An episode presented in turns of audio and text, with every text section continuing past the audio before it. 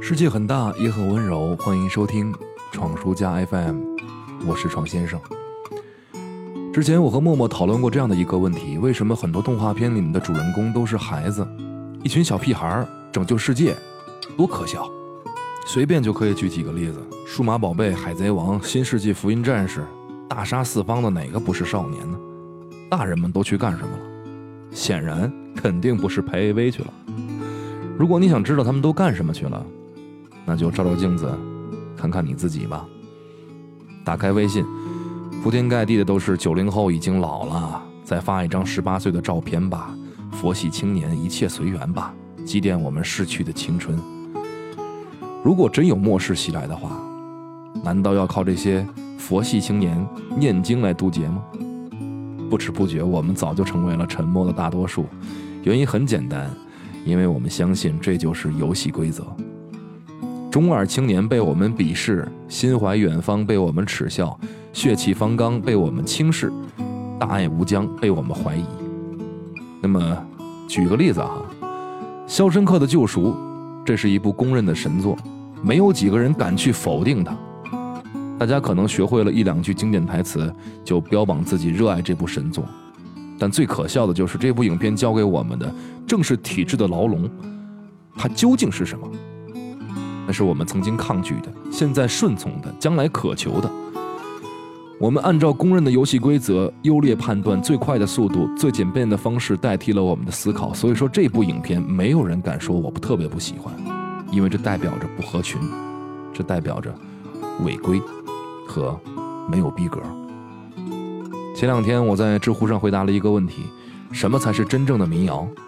提问者说道：“我喜欢宋冬野，喜欢马迪。”在我身边的民谣爱好者说，我喜欢的都不是真正的民谣。我相信这种疑问，很多人心中都会有。当然，也有一大部分人都忽略了这个问题，因为别人说什么就是什么吧，这样至少不会显得自己很丢人呀，不是吗？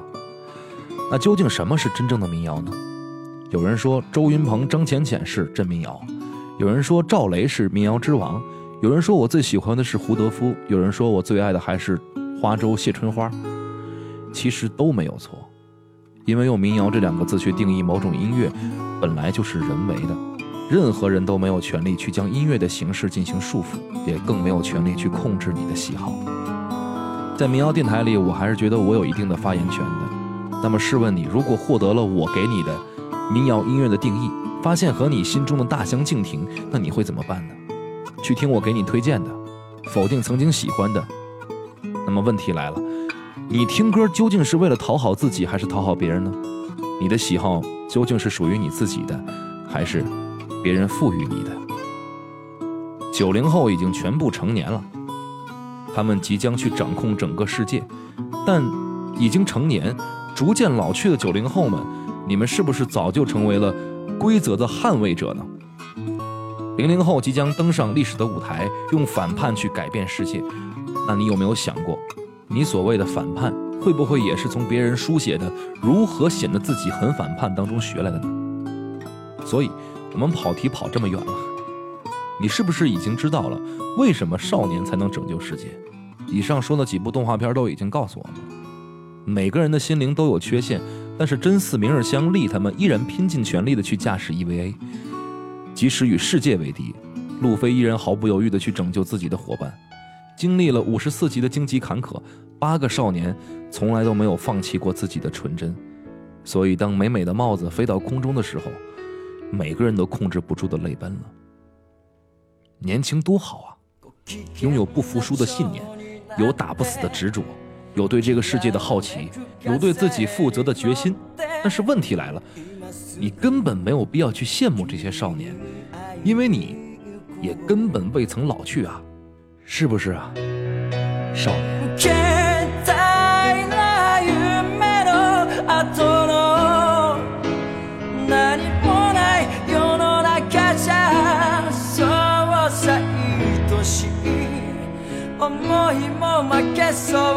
になるけど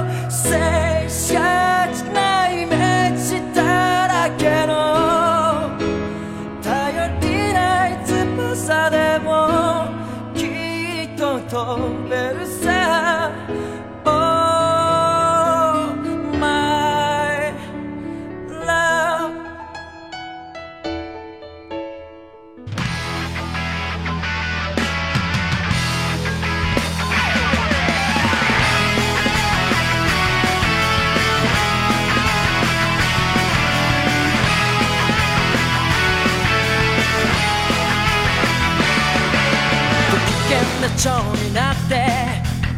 めく風に乗って今すぐ君に会いに行こう。余計なことなんて忘れた方がマシさ。これ以上しゃれてる時間はない。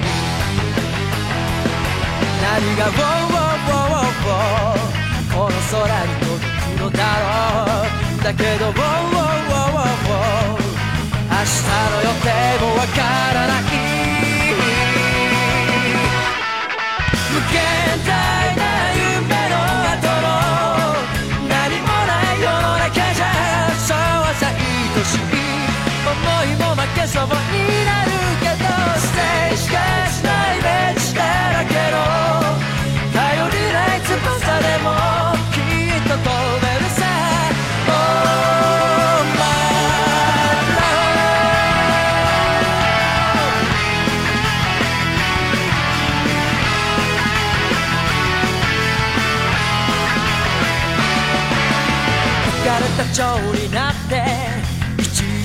風に乗ってどこまでも君に会いに行こう。